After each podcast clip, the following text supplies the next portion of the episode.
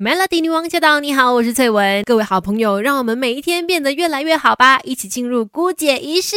有时候可以比别人优秀，不是本来就懂很多，而是每天都懂一点点。Melody 姑姐仪式，懂起来。是的，每天都多懂一点点哦，让生活变得越来越好。那今天的姑姐仪式要聊的话题，在聊之前，我先问一个问题，请问此时此刻正在收听 Melody 的你是站着还是坐着的呢？我想应该大部分人都是坐着吧。那请问，在坐着听 Melody 之前，你又坐了多久呢？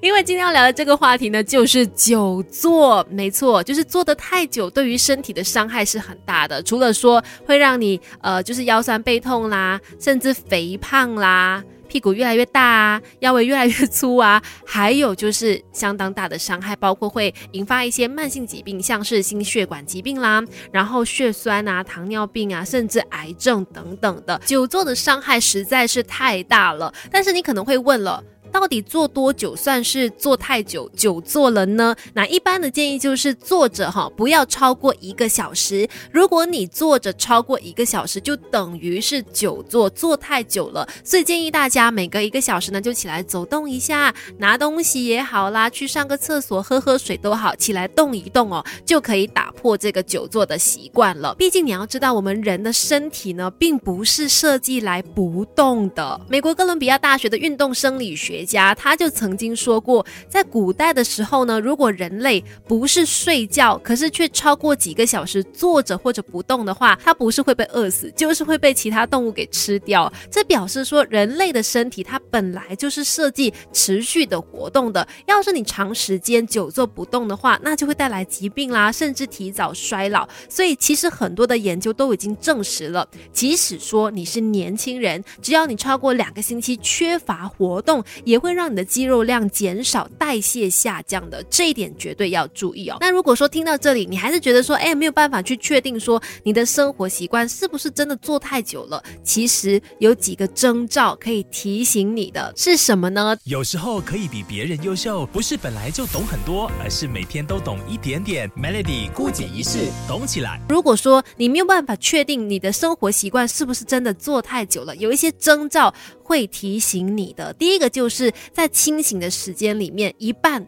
都没有在动，其实这是一个非常非常有用的策略哦，就是你把二十四个小时呢减去你的睡眠时间，其实剩下的时间应该就是属于你活动的时间了。所以如果你发现清醒的一半时间你都是坐着或者是躺着的话，这就表示是改变的时候了。再来就是如果你常常觉得很累，诶，有可能真的是你做太多，因为其实当然啦，累的原因有很多，压力呀、吃的不好啊、荷尔蒙不平衡等等。都可能让你觉得很累的，但是静态的生活它也会让你觉得累，因为心脏啊、肺部啊、肌肉都因为久坐而失调了。但是好消息就是，只要你。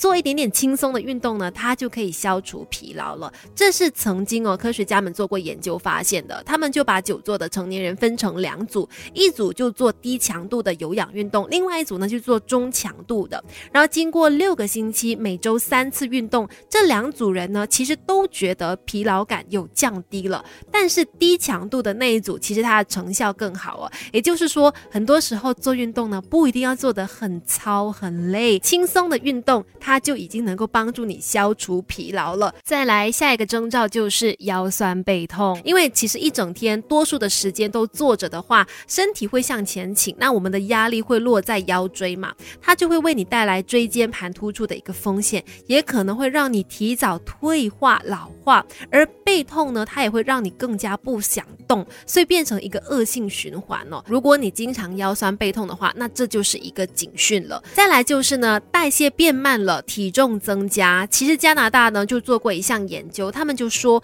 坐着的时候呢，燃烧的热量只是。站着的时候的一半，因为你站的时候你需要挺直腰背啦，然后你的腹部也需要用力，所以坐太久呢，体内的脂蛋白之酶它会罢工。这种酵素呢，它是用来帮助我们消化吃进去的糖和脂肪的。那久坐的这些酵素没有工作嘛，就会造成你肥胖，也会跟糖尿病啊、心血管疾病挂钩。所以当你发现自己新陈代谢变得越来越慢，然后身体开始发胖起来的时候，也就表示说你最近真的做太多了哈，要记得多一点起来做。运动，养成一些小习惯吧，希望可以帮助你呢摆脱久坐这件事情。比如说站着来讲电话，或者说你办公的时候呢，每个小时都起身活动三到五分钟。然后呢，包括你喝的水杯，建议你就是用小容量的，因为这样喝完的话，你就会一直起来去倒水啦，或者去上厕所等等的。另外，工作的时候呢，可以有走楼梯的机会，就不要搭电梯。总之，就是在生活当中多一点制造机会，让你动起来、走起来，那身体自然也会变得更好了。